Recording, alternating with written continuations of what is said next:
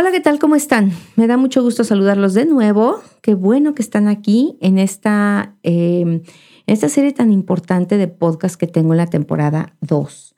Hoy estoy muy contenta porque tengo por aquí a Ceci, que es una tipaza porque ha accedido con mucho entusiasmo, con mucho gusto a compartir una experiencia maravillosa que ella tiene, que nos va a servir muchísimo y que nos, que nos, que nos ayuda muchísimo a entender a lo mejor lo que es importante y lo que no es importante en la vida, que nos da un poquito de herramientas acerca de qué es la inclusión, qué es el aceptarnos unos a los otros tal y como somos, con nuestra realidad, con nuestras características muy particulares.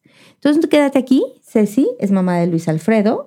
Luis Alfredo es un niño que tiene genesia bilateral. Ahorita te lo explicamos. ¡Auxilio! Somos papás. Yo soy Marcela Castillo, experta en psicología infantil empeñada con transmitir a los papás los conocimientos sobre psicología infantil que les den herramientas para formar hijos felices, seguros de sí mismos, independientes y responsables, para lo cual te comparto la experiencia de años de ejercicio profesional. ¿Y por qué no? Invito a expertos en ciertos temas que nos den luz, nos destruyan mitos de todos tipos que obstaculizan la crianza y te den tips efectivos. ¿Sabes por qué? Porque ser papá es la labor más trascendente del ser humano. Y somos seres exitosos solo cuando vemos a nuestros hijos alcanzar el éxito. Hola nuevamente. Gracias por estar aquí, Ceci. Me da muchísimo gusto. Aparte, este, la hice venir dos veces. porque, porque de pronto tuvimos problemas técnicos graves la primera vez y ella con toda la paciencia del mundo, como si no tuviera nada que hacer, ¿verdad? Después de que tiene que cuidar a, su, a su pequeñín. Pero bueno, muy amablemente, aquí está de nuevo y nos va a compartir cosas súper interesantes. Eh, cosas que incluso son, este, pues como que esperanzadoras. Y eso me va a encantar. Hola, ¿cómo estás? Bien, Marce, muy agradecida por esta invitación y pues nada, les quiero compartir un poquito de lo que es mi día a día con Luis Alfredo, todo lo que hemos pasado, lo que hemos brincado, lo que hemos llorado, lo que hemos logrado, los éxitos, porque han sido más éxitos y más sorpresas bonitas de las que yo creí el día que lo recibí en mis brazos. Así es. Eh, Ceci es mamá de Luis Alfredo. Luis Alfredo es un niño que tiene siete años. Él nace con genesia bilateral eh, me va a gustar que Ceci les explique para que nos quede súper claro por aquellas personas que no están familiarizadas con los términos. A ver, Ceci, ¿qué quiere decir genesia bilateral? Genesia quiere decir ausencia de. Entonces él nace sin las dos manos, bilateral es de las dos. Entonces él nace sin, pues, sin las manos hasta la muñeca.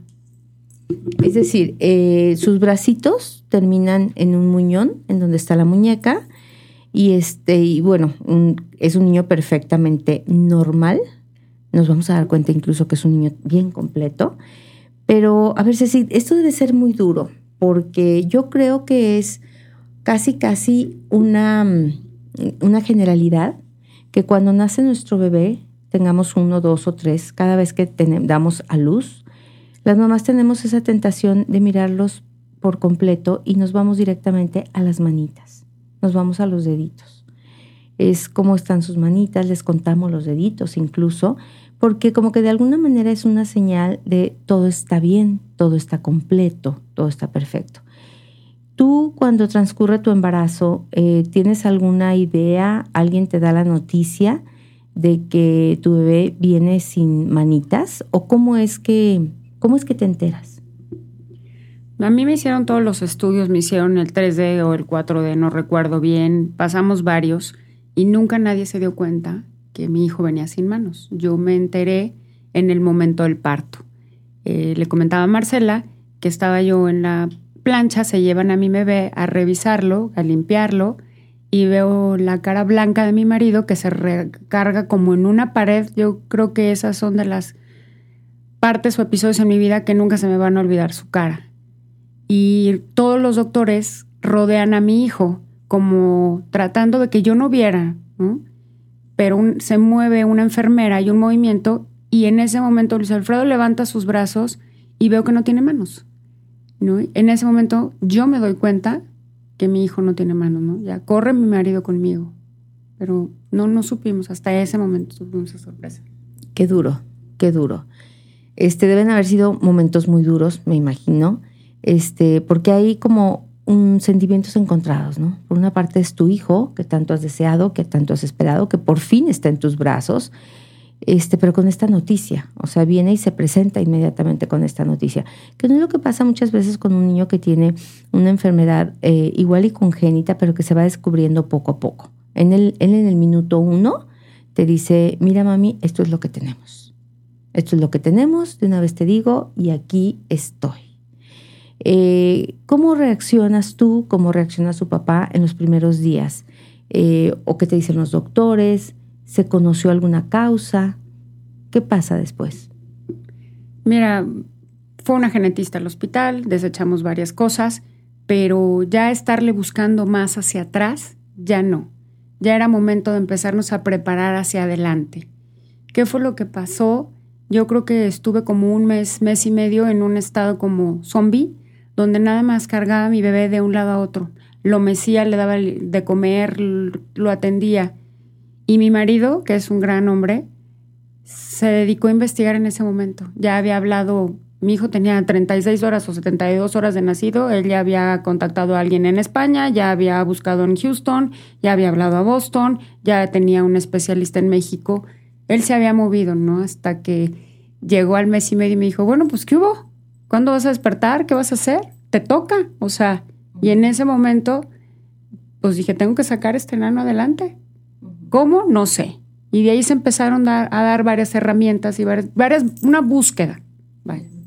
E, en esa búsqueda intensa que inicia tu marido y que me imagino que lo secundas después, porque era muy normal tu, tu, tu reacción de, de, shock y era de estar protegiendo al bebé, o sea, como, como te quiero proteger porque no sé lo que te espere, no sé lo que te, no sé lo que te venga después, pero ahorita, ahorita que puedo, te tengo aquí en mis brazos y que no te falte nada, ¿no? Este, ¿encuentran ustedes algo, alguna solución, alguna, alguna herramienta, alguna terapia, alguna rehabilitación? ¿Con qué cuenta un bebé que nace con genesia? Yo creo que en el caso específico de Luis Alfredo, por su carácter y su manera tan, híjole, tan fuerte que él es, y lo admiro de corazón, él debería de usar aditamentos o un tipo de prótesis, pero él ha decidido no usarlos. Vaya que fuimos a varios lugares, le dimos de una forma, de otra, de otra, y salía del colegio y me decía, se la comió el dinosaurio, se la llevó el dinosaurio, se perdió, llegaba y toda rayada, no le gustaba. Entonces entendimos que hay que respetarlo y él dirá cuándo él quiere empezar esta etapa de prótesis, que eso es lo que tenemos. Ok, o sea, sí hay prótesis que te puede ofrecer la ciencia, sin embargo, él es un niño que le gusta mucho moverse libremente y le estorba la prótesis, porque déjenme platicarles, o sea, yo vi, vi un par de videos de Luis Alfredo y verdaderamente me sorprendió, incluso eh, cuando la contacto a Ceci, este, ella me manda un video, sí, mira, aquí te lo presento. Entonces yo digo, yo creo que se equivocó, me mandó, me mandó otro video, porque primero me manda un, video de un niño que anda perfectamente en una patineta, pero que va y viene, y luego me manda un video de un niño que está atornillando y luego un video de un niño que está lavando platos. Entonces, déjenme decirles que es un niño verdaderamente autosuficiente, o sea, da la impresión de ser un niño muy independiente, muy completo, muy, muy alegre, muy, muy echado para adelante. Platícanos, platícanos cómo es, cómo es tu, tu pequeño Luis Alfredo. Pues como tiene un carácter muy fuerte, es muy amoroso, es mi orgullo. Hoy me dijo, mami, ¿te sientes orgulloso de mí? Porque tuvimos un algo en el colegio donde hablábamos de su nacimiento y le dije, sí, sí me siento muy orgullosa de ti, hijo. Y ojalá que cuando oigas esto, sepas que ha sido el regalo más grande para tu padre y para mí. Que das esperanza, que a veces las cosas se ponen duras y turbias, pero se puede. Se puede encontrar una salida, una esperanza y todo basado en el gran amor que le tenemos a los hijos, ¿no? que como madre y como padre no se suelten, que se agarren de la mano, porque es la única manera de sacar estos enanos, ¿no? Porque solo es más pesada la carga. No es imposible. Hay grandes mujeres que han sacado a sus hijos adelante solas y grandes hombres que lo han hecho. Pero si lo podemos hacer en equipo, es más fácil. Contando con la familia, con la mamá, con el papá. Lo platicábamos el otro día, Marce. E, en ese contar con la familia, con la mamá, con el papá, con la escuela, con la comunidad, en eso precisamente es en lo que estamos metidas. ¿Tú eh, te has encontrado en este camino que, has caminado con mucho orgullo y que yo de verdad te felicito? Porque bueno, me imagino que ese sentimiento eh, de shock en el momento en el que nace Luis Alfredo ha evolucionado y se ha convertido en un, en un amor, en una admiración, en una satisfacción personal muy grande, ¿no? O sea, yo creo que Dios no juega a los dados y, sabe perfectamente qué le manda a quién, ¿sí? Eh, y, platícanos una cosa, ¿qué te has encontrado alrededor? ¿Qué, de, qué, sientes que carecemos? ¿Cómo ha crecido? ¿Cómo ha sido la vida de Luis Alfredo estos siete años en una sociedad que no siempre todos tenemos cabida? En una sociedad que es muy morbosa y muy poco compasiva, muy poco empática, exactamente. ¿Qué te has encontrado tú? Mira, me he encontrado con miradas que son dolorosas porque duelen, duelen esas miradas. Pero yo le he enseñado a Luis Alfredo a caminar con la frente en alto y cuando hay alguien que es muy insistente en su mirada, volteo desde los dos o tres años, él volteaba y les decía, hola, me llamo Luis Alfredo, ¿y tú? Y en ese momento la gente se desarma, se da cuenta que está viendo de más, ¿no? Y que lastima a veces. Hoy en día, Luis Alfredo, tú le preguntas, como todos los niños que son curiosos, ¿por qué naciste así? ¿Por qué no tienes manos? ¿Por qué no tienes dedos? Y voltea a él y te contesta una vez, porque así Dios lo quiso, porque así nací. Y a la tercera vez te dice, ya no me molestes, dame mi espacio. Y ya después ya no responde, si puede, te puede responder con un catorrazo o con lo que sea, si ya, pues no, pues lo molestan de más. Pero como él suele ser muy claro, entonces los niños lo dejan en paz. Sí me he encontrado aquí en Guadalajara, amo mi tierra, es preciosa, pero sí nos hace falta un poco la cultura de la empatía, el respeto a los demás. Yo los, yo los quisiera invitar a los hijos que tienen, a los padres que tienen hijos, pues sin ninguna característica diferente al, a los otros niños, que dejen jugar a los niños que tienen en alguna condición especial. Estos niños de condición especial tienen mil formas de enseñarles a jugar diferente, tienen mil formas de enseñarlos a ser empáticos, porque hay veces que carecen esos, esos niños completos, carecen de otras cosas que estos niños les proporcionan. Déjenlos jugar, déjenlos que los vean.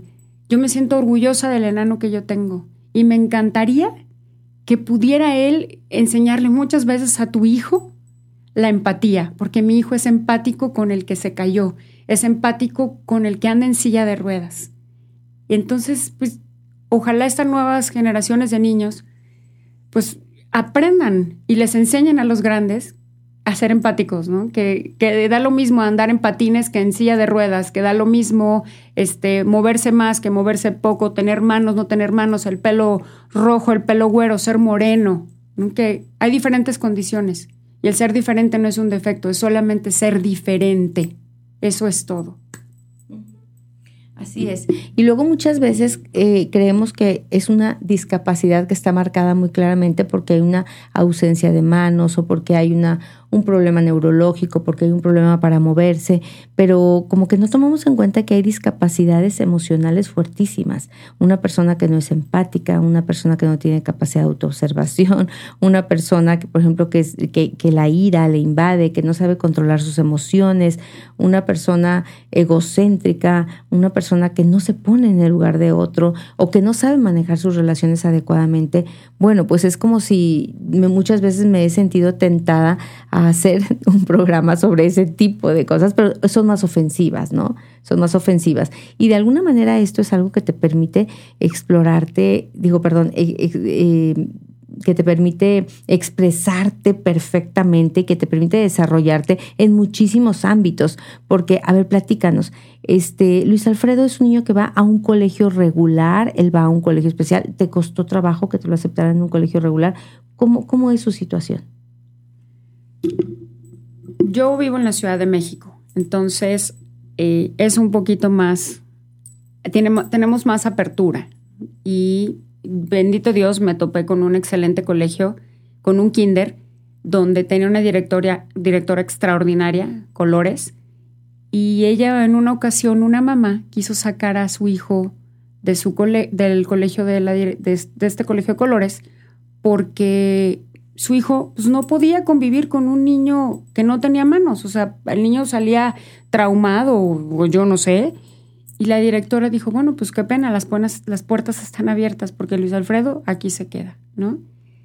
Y después de ahí me fui a un colegio más grande, que es el Yocosa, extraordinario colegio, que aparte de, de enseñarles a ser unos extraordinarios seres humanos, híjole, te da todas las herramientas para tener una autoestima muy elevada, son gente preparada, es un colegio regular, donde el 3% de sus alumnos son con alguna discapacidad. Puedes encontrar un niño con silla de ruedas, puedes encontrar un niño como Luis Alfredo sin manos, puedes encontrar alguien con parálisis. O sea, son diferentes. Un niño con TDA, pero están en un, en un sistema completamente regular.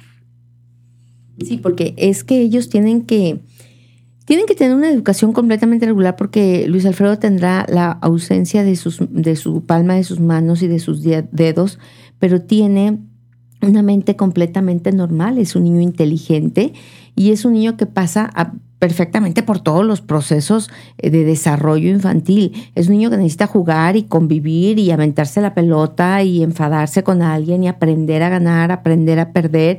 Y muchas veces cuando estos niños únicamente son ubicados en colegios especiales donde hay más niños problema o completamente niños, niños con, con algún hándicap, no podemos experimentar estas cuestiones tan normales de la infancia o tan normales de, la niñez, ¿no? Porque pues yo necesito correr con otros niños y pelearme con otros niños, por eso necesito niños que hablen y niños que corran. No solamente se beneficia tremendamente el niño que tiene una discapacidad. Eh, digamos, a Luis Alfredo yo me imagino que eh, conociéndote, no pides tú que a Luis Alfredo le pasen por alto las planas o le pasen por alto que tiene que hacer tales o cuales cosas. Él verá la forma como las hace, pero las tiene que hacer. Y si no se pone sus, sus este, ¿cómo se llaman? Sus... No, no se pone por eso, pero si no se los pone, pues es porque va a encontrar la manera como hacerlo, pero lo va a hacer. Este, porque de alguna manera está forzado a hacerlo. Entonces, él jala para arriba porque él quiere hacer lo mismo que están haciendo los, los compañeros. Pero los compañeros también, además de jalarlo para arriba, desarrollan muchísimas habilidades emocionales y se vuelven mucho más humanos y mucho más sensibles. Y ellos en un momento dado pueden descubrir que tienen también alguna dificultad seria para las matemáticas, para el baile, para controlar sus emociones, para controlar la ira, y entonces podrán tener un poquito más de, bondad consigo mismos y al al ver cómo un niño se esfuerza tanto con una evidente eh, eh, discapacidad, oye, eso me inspira a mí a yo también esforzarme muchísimo con un problema que tengo para memorizar o para aprender o para matemáticas o para correr o porque a lo mejor no soy muy buen músico. Pero si yo estoy viendo que la vida se trata de esfuerzo, porque veo que mis compañeros se esfuerzan en algún momento, pues yo también me voy a esforzar. Y no estamos en un mundo perfecto de todos los niños con las mismas capacidades, con el mismo nivel socioeconómico, con las mismas caritas, con las mamás con el mismo auto, en donde todos somos iguales. Y de pronto yo detecto que yo tengo una pequeña deficiencia en algo y entonces me voy para abajo. Porque siento que la, que la vida es totalmente perfecta y si no es perfecta, entonces no es una vida maravillosa y capaz de vivirse. Y entonces eh, eh, el intento es, bueno, estos niños y todos los demás deberían estar en colegios absolutamente regulares. ¿No opinas lo mismo? ¿Te has encontrado aquí en Guadalajara este apoyo también? ¿O es más el apoyo que tú te encuentras en México? Definitivamente hay mucho más apoyo en la Ciudad de México. Eh, yo creo que los colegios aquí, en lugar de poner tanta escalera, ¿por qué no ponemos rampas? ¿Por qué no? Este año no puedo admitir niños con, con una condición diferente o especial, con discapacidad, como le querramos llamar. Pero ¿qué tal el año que entra? ¿Qué tal si nos preparamos para recibirlos? ¿O qué tal si le preguntamos a alguien que tenga un hijo con una discapacidad qué se necesita? ¿Qué podemos hacer? El chiste es sumar. Estos niños tienen derecho a estudiar. mi hijo tiene derecho de estudiar donde él quiera y pueda. Y pueda no me refiero por su discapacidad. Me refiero porque a veces o siempre es muy distraído. Y en su colegio, vaya que no tienen problema con sus manos. Tienen problema porque anda pajareando por todos lados. O sea, ese es el problema de Luis Alfredo, no sus manos. Y al ser un colegio regular, se esfuerza más. Y al ser un colegio incluyente, le tienen la paciencia, mas no le pasan por alto lo que tiene que hacer. Él tiene que cumplir como todos los demás. Entonces es como, híjole, es como un engranaje que encajan las dos partes. Tanto él se esfuerza como los demás también, ¿no? un, tiene un compañero que se llama Pato, que no se me olvida que decía que él quería tener las manos de Luis Alfredo, así, puñitos, ¿no? Entonces, vemos estas cosas que él lo ve tan bien como Pato lo ve tan bien que mi hijo este, tenga puñitos y pueda hacer muchas cosas, ¿no? Que no está mal, ¿por qué? Porque así lo ve en el colegio. Este, te platicaba el otro día que mi hijo sentía mucha empatía por el hermano de un amigo que se llama Luca. Luca anda en silla de ruedas y estábamos en un restaurante muy bonito en el DF. Y dice aquí, mamá, no podríamos venir con Luca porque no se puede lavar las manos, no alcanza y no hay rampa. No, no está el lugar. Ya no quiero venir a este lugar. Entonces se genera una empatía. Y sí en la Ciudad de México la apertura es más grande. Yo creo que Guadalajara tiene una ciudad hermosa, tenemos gente hermosa, gente bondadosa en todos los sentidos y podemos ser también mucho más empáticos. ¿no? Tienen un parque hermoso que yo en, lo personal en México no lo he visto, que es para niños con discapacidad y creo que hay que darle como más, más, ¿cómo le podemos llamar? Este, presumirlo más. A ver, platícanos de ese parque porque yo tampoco lo conozco. Está eh, a un lado del Parque de los Venados. Puedes subir a los niños en, sube y baja con la silla de ruedas completa. Yo no lo conocía, a mí me sorprendió. Este, todo el parquecito es para niños con discapacidad. De hecho, Luis Alfredo se tomó un video ahí diciendo, él quería compartir algo, ¿no? En esto, de la discapacidad.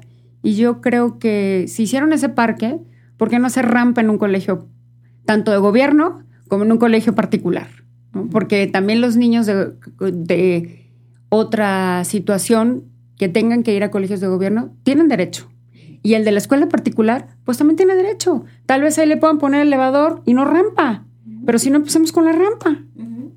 Sí, porque yo creo que un colegio será realmente inclusivo cuando, cuando te acepte tu hijo y como decíamos en uno de los episodios, que te diga, a ver, adelante con tu hijo, ¿cómo se llama? ¿Y qué necesitamos para que él esté aquí? O sea, yo creo que la pregunta eh, sería, ¿en qué, qué necesitamos mejorar? ¿Qué necesitamos cambiar para que tu hijo también pueda estar, pertenecer, funcionar y triunfar en este colegio? ¿Sí? Eh, eso sí es súper importante. A ver, platícanos también, ¿cómo, ¿cómo se ve a sí mismo, Luis Alfredo? Porque hoy te dijiste, él quería hacer algo en el en el parquecito de, niños con discapacidad. Él es un niño que anda en patineta y él es un niño que yo no le veo la discapacidad por ningún lado, porque es, un niño que puede hacer pues, prácticamente todo, menos cosas a lo mejor de, coordinación fina, y no dudo que un día las aprenda con ciertas, si las hace, ¿qué hace? Bueno, y lo vi en Garza, en Garza, cosas. Exactamente. Entonces, bueno, cómo se ve a sí mismo, cómo es, cómo es su autoestima, cómo se define a sí mismo, cómo, cómo es como niño en todos sus demás aspectos. Fíjate que yo yendo en un colegio tradicional y convencional de, los legios que quiero y, adoro, pues tenía otra idea de yo quiero un colegio 100% bilingüe, quiero un colegio así, así, así, así, porque pues fue con lo que yo estudié. Pero cuando me topo con Luis Alfredo, tuve que valorar entre su autoestima y un colegio bicultural que manejara inglés al 100%. Entonces sí es como muy importante eh, el buscar dónde sí le van a dar a tu hijo las herramientas, írselas buscando una por una. Yo en especial busqué un colegio donde él se sintiera muy cómodo, donde lo recibieran con los brazos abiertos y buscáramos el cómo sí y no el cómo no. Y me lo dio el yo cosa.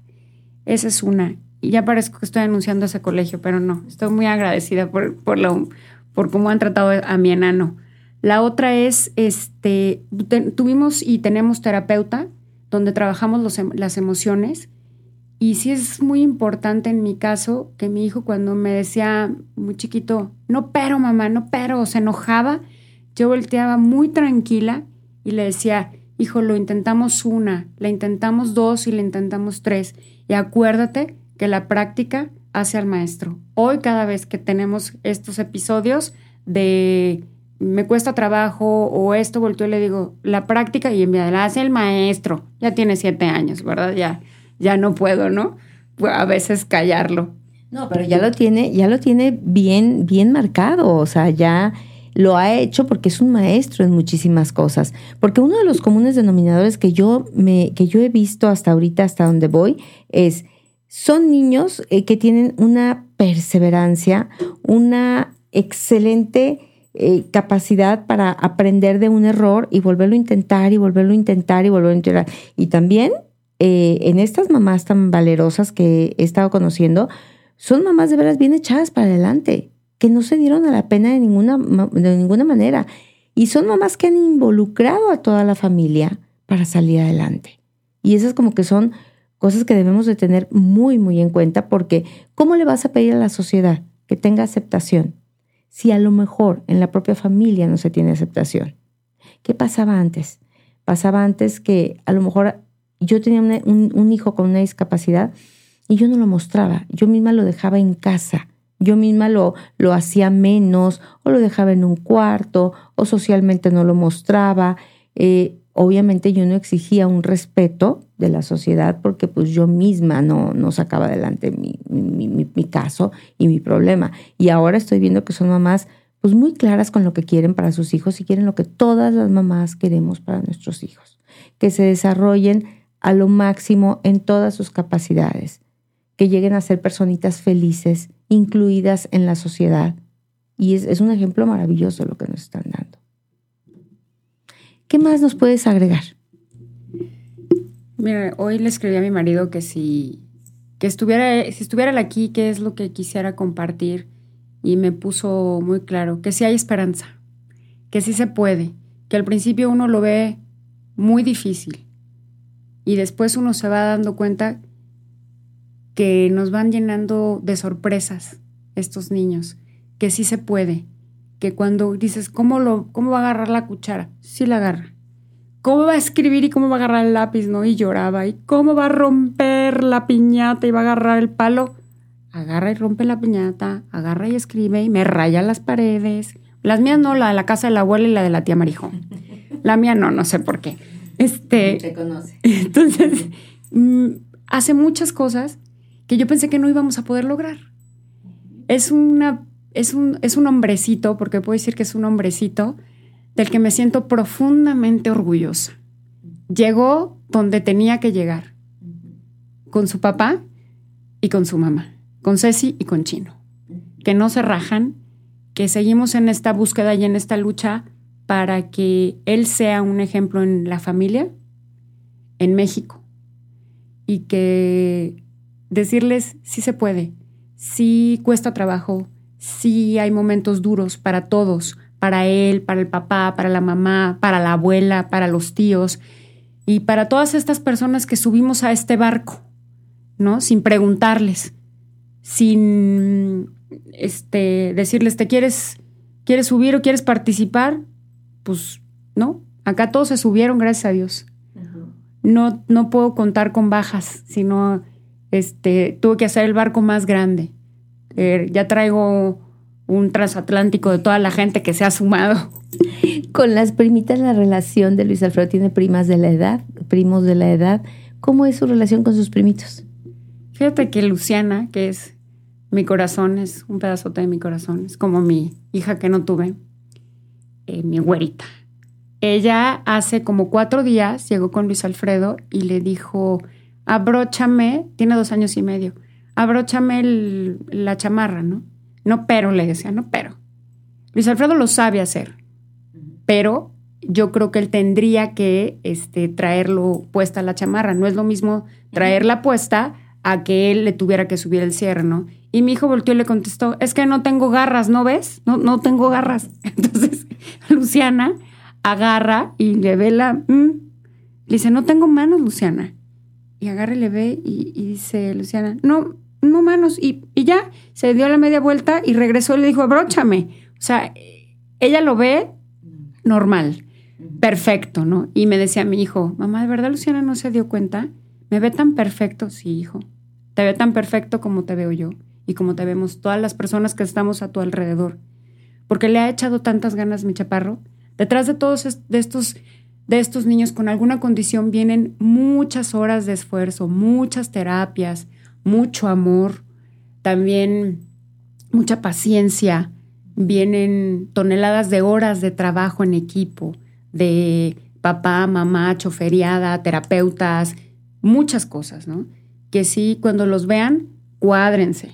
Yo me le cuadro a Dios, a la bandera y a mi hijo, porque este nano le pone el doble de horas para haber agarrado una cuchara, para haber agarrado un lápiz, para vestirse solo, y el día que se subió un pantalón, lo hizo bailando y cantando la Scooby-Doo. Y me llenó, me llena de emoción, me llena de, híjole, de verdad que sí se puede. Les quiero dar esta esperanza a todas las mamás y a todos los papás que sí está difícil, mas no es imposible, que se ve más negro de lo que realmente es. ¿No? Vamos trabajando en la autoestima de nuestros hijos, que es lo más importante esto, la idea que yo tenía del colegio súper bilingüe y bla, bla, bla, bla, bla, bla, bla, pues ya lo mandaré a Estados Unidos. Ojalá y tenga los dólares para mandarlo.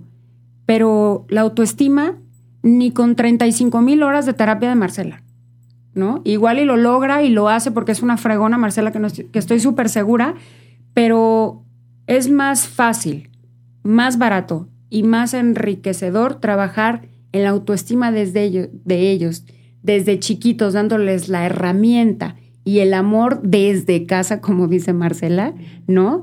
Este, esto de lo presumo, sí, sí lo presumo, porque mi hijo me ha llenado de satisfacciones y de grandes logros, también de muchas lágrimas, porque no hay que negar lo que todo, no todo es felicidad, no, de muchas lágrimas.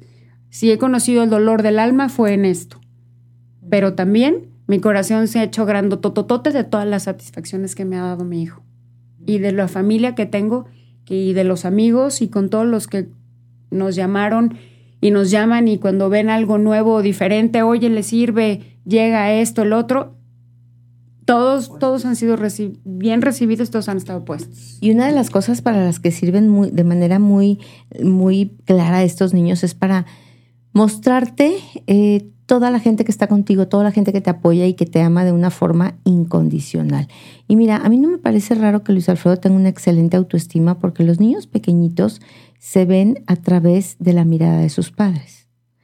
Y cuando tú lo miras con admiración, con tanto orgullo, pues lógicamente tienes razón ni 35 mil horas de terapia, ni conmigo, ni con nadie, te dan esa sensación de soy una persona amada, reconocida, validada. ¿Y, qué más da? O sea, ¿cuántos niños no hay completos con todos sus dedos o un dedito de más, qué más da? Pero que no tienen esa, esa mirada de aceptación de sus padres. Entonces, claro, lógico, esto es lo que hace la autoestima. Entonces, cuando yo te pregunto cómo se ve a sí mismo, pues eh, sí, es un poco una pregunta retórica, porque yo veo cómo lo ves a él. Pues él, lógicamente, a sí mismo se ve con mucho orgullo, con mucha satisfacción. ¿Tú tienes un niño feliz? ¿Consideras que tu hijo es un niño de siete años pleno y feliz? Yo creo que sí. Sí, sí es feliz. Está triste cuando no le compran su dinosaurio que quiere, como cualquier otro niño.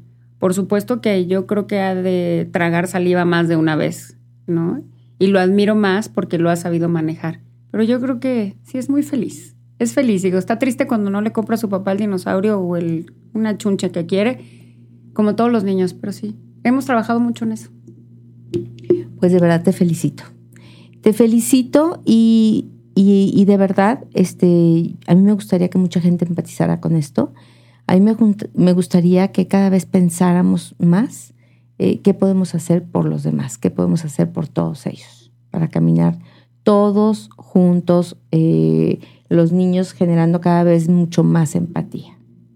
Pues no me queda más que agradecerte, Ceci.